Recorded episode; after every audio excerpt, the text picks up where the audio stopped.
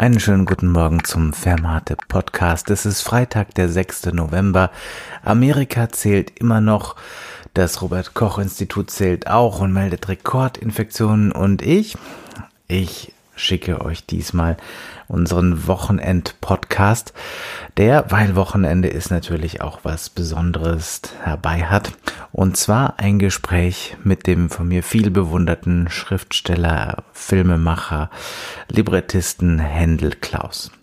Ich habe das Gespräch schon am Anfang dieser Woche aufgezeichnet und ich habe einen Fehler gemacht. Ich habe es nämlich mit dem Handy aufgezeichnet, mit dem Mobiltelefon. Und da habe ich die Lehre gezogen, man sollte Mobiltelefone ausschalten, wenn man mit ihnen aufnimmt. Denn so ist das passiert, was zu befürchten war. Wir hatten mitten im Gespräch eine Pause. Die war glücklicherweise nicht allzu lang. Den Faden haben wir auch wiedergefunden. Und ihr dürft nur nicht gleich überrascht sein, wenn gleich mittendrin im Gespräch das einmal abreißt und dann wieder anfängt. Und am Ende gibt es auch noch Musik, die mit diesem Gespräch zu tun hat. Ich wünsche euch viel Vergnügen. Bei mir ist heute natürlich im sicheren Abstand von anderthalb Metern äh, und wenn er etwas muffig klingt, dann natürlich, weil er einen Socken vom Gesicht hat. Ähm, so ein, richtig schön. Was hast du darauf? Das ist ein Tier. Also herzlich willkommen, Händel Klaus. Guten Tag, danke für die Einladung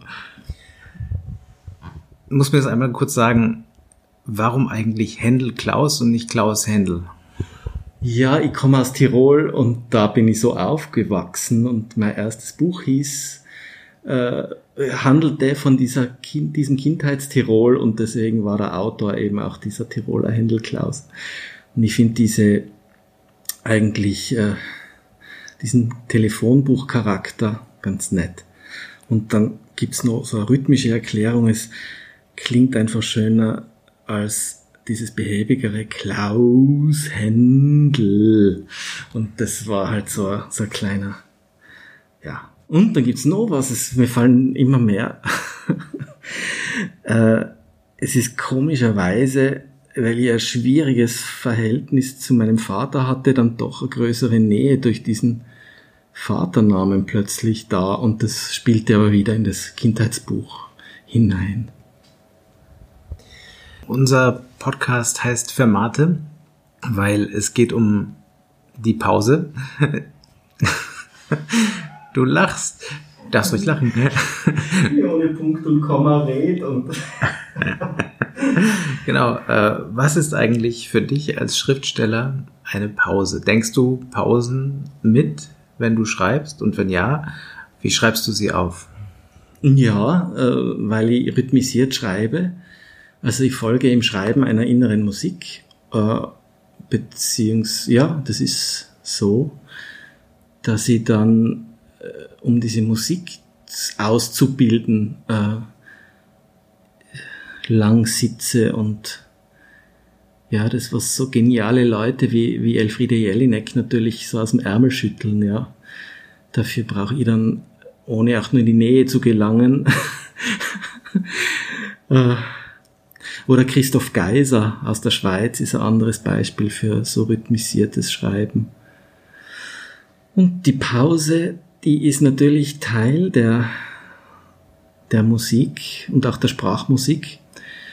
Und tatsächlich äh, lässt sie sich schon verschriftlichen in der Prosa in Gestalt von drei kleinen Pünktchen, die dann mitunter sogar mitten im Wort gesetzt werden um innezuhalten innerhalb eines Worts, aber auch um sowas wie eine Falltür zu bauen. Das heißt, diese drei Pünktchen mitten im Wort ermöglichen oder mitten im Satz ermöglichen einen denkbaren Einschub, den man sich dann also selbst äh, ausdenken kann oder muss, äh, der wo ganz, ganz woanders hinführen könnte. Also sowas wie Falltür, die, die man aufzieht und da sieht man dann im Keller womöglich, ich weiß es nicht, einen geheimen Acker oder so.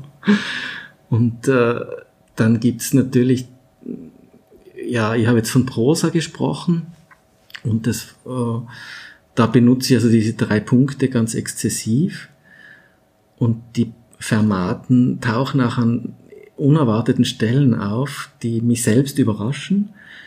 Und dann gibt's aber in der Oper, wenn ich also Libretti schreibe für Opern, äh, natürlich einerseits äh, die Leerzeile, das ist klar, aber es gibt auch den Gedankenstrich, den sogenannten, äh, und es gibt den Doppelpunkt. Und äh, je nach Musiksprache äh, ist dann mein Libretto, arbeitet das Libretto mit einer anderen äh, Verschriftlichung, also mit anderen Zeichen. Das heißt, äh, wenn ich für Klaus Lang zum Beispiel äh, schreibe, dessen Musik eine so gründlich malende ist, äh, dann setze ich Doppelpunkte, die also das einzelne Wort in seine Morpheme zerlegen. Und ähm, wenn ich zum Beispiel schlagen hernehme, das Verb schlagen, äh, und einen ersten Doppelpunkt nach dem She setze und dann nach dem L und nach dem AG und E und N, dann habe ich äh, die Lage und das Gehen und also ich habe ich hab einfach fünf Worte oder was in diesem, je nachdem, wie ich äh, sie dann im Kopf zusammensetze, oszillieren da unterschiedliche Bedeutungen. Und ja, der Gedankenstrich, der klassische, äh, den habe ich zum ersten Mal für Beat Fura äh, im violetten Schnee eingesetzt, aber ganz auch massiv, weil es da um eine verzweifelte Gesellschaft ging, äh, deren Denken man dabei wohnte, also die nichts mehr hatten als ihr Denken. Die waren eingeschlossen und es gab, gab eben nur Gedankengebäude, die da eben von allen entworfen wurden und äh, Fluchtbewegungen, die allein im Kopf stattfanden. Du erwähnst gerade deine verschiedenen kompositorischen Partner, weil äh, eben das ist ein ganz wichtiger Teil deiner Arbeit, eben mit Komponisten oder äh, zusammen zu arbeiten, für sie zu schreiben. Und ähm, du hast natürlich eine eigene Musik im Kopf, wie du gerade gesagt hast. Und wie ist das denn mit dem Übersetzungsprozess? Ist das was, äh, wo du dann versuchst sicherzustellen, dass der Komponist deine Pausen so schreibt, wie du sie gedacht hast? Oder wirst du oft überrascht, wie Komponisten deinen Rhythmus dann verwandeln? Ja, das ist die, die wahre Schönheit äh, in meinem Beruf, dass ich äh, davon ausgehe, ähm, also mir, mir vorstellen zu können, mir einbilden zu können, wie die Musik konkret klingen könnten. Ja, und genau hier ist diese Pause, diese unvorhergesehene Pause in unserem Gespräch. Aber jetzt pst, geht's schon weiter.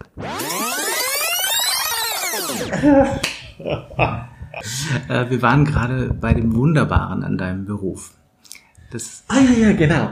Ja, das Wunderschöne ist an meinem Beruf, dass, ähm, die, dass ich diese große Überraschung erlebe, die das erste Hören äh, der Musik bedeutet. Das heißt, während des Schreibens habe ich ganz konkret eine Musik, die da entsteht im Ohr äh, oder die entstehen könnte, äh, weil ich mich ja mit dem Werk äh, meiner Komponistin oder meines Komponisten äh, äh, bin ja ganz, ganz vertraut damit und äh, schreibe ja in dieser Klangwelt oder in dieser auf diese Sprache zu oder mit dieser Sprache im Raum, mit der Musiksprache des jeweiligen Partners. Und ähm, dennoch bin ich dermaßen überrascht, also bisher jedes Mal worden und immer gut mit einer einzigen Ausnahme vor vielen Jahren, aber sonst eben waren das, war das jeweils ein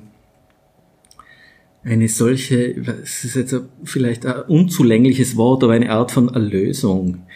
Also das kann man sich gar nicht, ich beschreibe das, man sitzt ewig an einem, an, et, an einer Vision sozusagen, ja, an einer, ja, und, äh, und das dann eingelöst zu hören und viel weitergehend, als ich selber das kann oder könnte eben, Deswegen bin ich ja so dankbar über die Zusammenarbeit mit diesen Menschen. Und das ist eben die große Freude daran. Ja, so ist das. Das heißt, ich äh, erlebe dann durchaus äh, äh, ein, eine Aneignung äh, meiner meiner Sprachmusik, wenn man so will. Das heißt, dass also gesetzte Pausen auch durchaus übergangen werden, aber eben vorsätzlich. Also dass das in einem, im vollen Bewusstsein natürlich äh, geschieht. Ich muss nur eigentlich das Bewusstsein dafür schaffen beim Komponisten und dann ist er frei, äh, sich dagegen zu entscheiden und eben sich das zu eigen zu machen. Und das ist dann ja wiederum eben ein Geschenk. Pausen sind keine leere Zeit, sondern sie sind eine gefüllte Zeit. Gibt es bestimmte Pausen in einem Musikerlebnis oder einem Theatererlebnis, an die du dich erinnerst? Also es ist ganz sicher das große Ausatmen äh, in der Oper Thomas von Georg Friedrich Haas, wo ein Mensch auf offener Bühne sein Leben ausatmet. Und äh, das ist ein Augenblick, der eigentlich undenkbar ist, äh, als zur Schau gestellter, intimster Vorgang. Und das gelingt nur, indem man die Zuschauer äh, mitatmen macht, wie das eben mit dieser Musik, anhand dieser Musik geschieht. Ich hätte mich das zu schreiben nicht getraut, ohne das Wissen um diese Musik. Also ich kannte sie ja zu dem Zeitpunkt nicht, aber ich wusste, ich kannte den Komponisten sehr und der war mir sehr nah. Und ich wusste um die Orchestrierung, dass es also nur Zupfinstrumente geben würde, Mandoline, Harfe, Gitarre, Zither und äh, Cembalo oder Akkordeon und Schlagwerk. Und das ist ganz gewiss ein, die wesentliche Pause, ja, in, die mir jetzt da einfällt, Stantepede. Welche Pausenmusik möchtest du unseren Hörern noch mitgeben? Ach, das ist eine überwältigende Frage natürlich, mein Gott. Oh. Jesus Maria. Jetzt rede ich so katholische Worte daher. ja, das ist, weil dieses Tirolertum da jetzt gerade so anklang, ja, oder so, so. Die Kindheit kommt durch. Genau. Äh, ich bin ja so weit weg davon, aber kaum rührt man dran, ist das alles wieder da.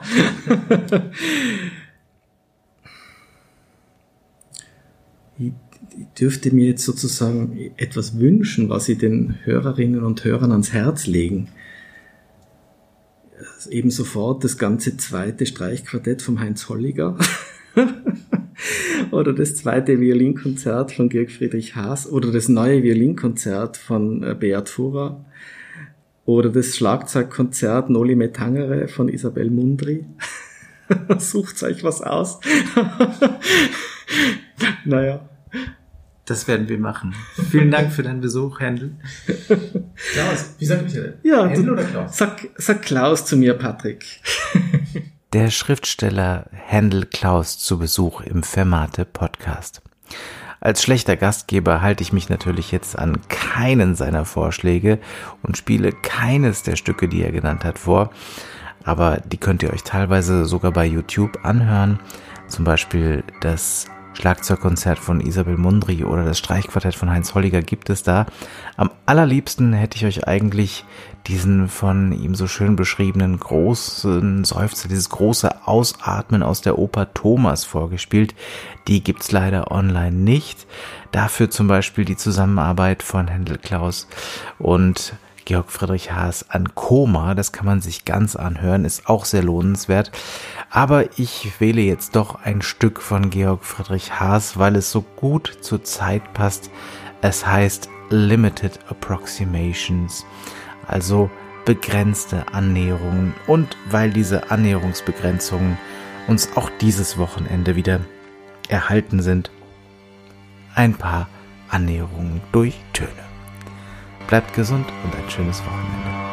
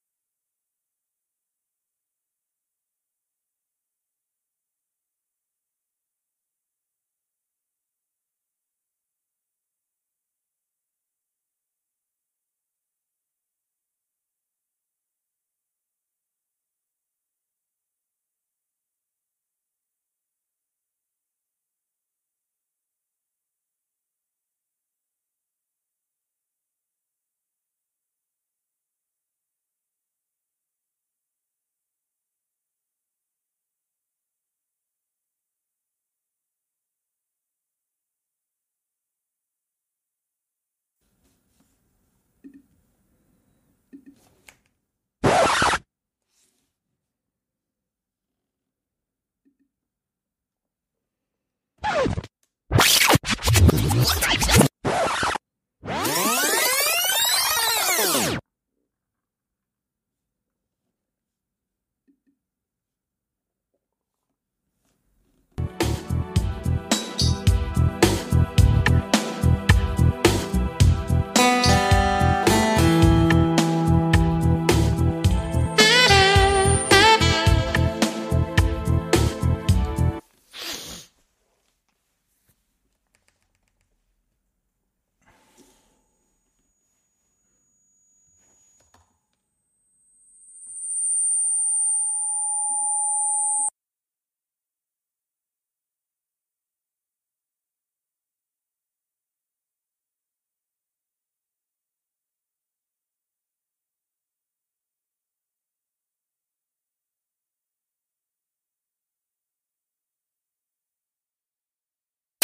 Preview.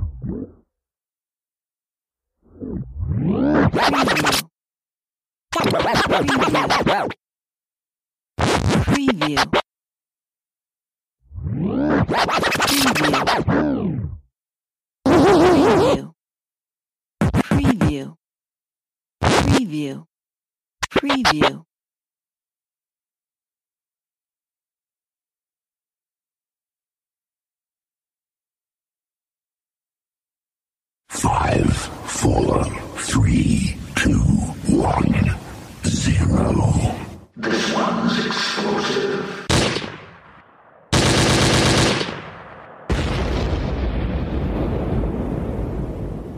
Let's go! Do I make you horny, baby? Oh my gosh. The music just turns me on. Oh my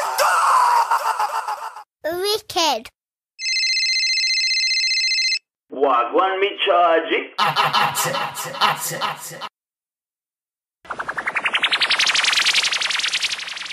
This one's a big tune. Let me hear you scream. Let's get crazy! Smoke weed every day.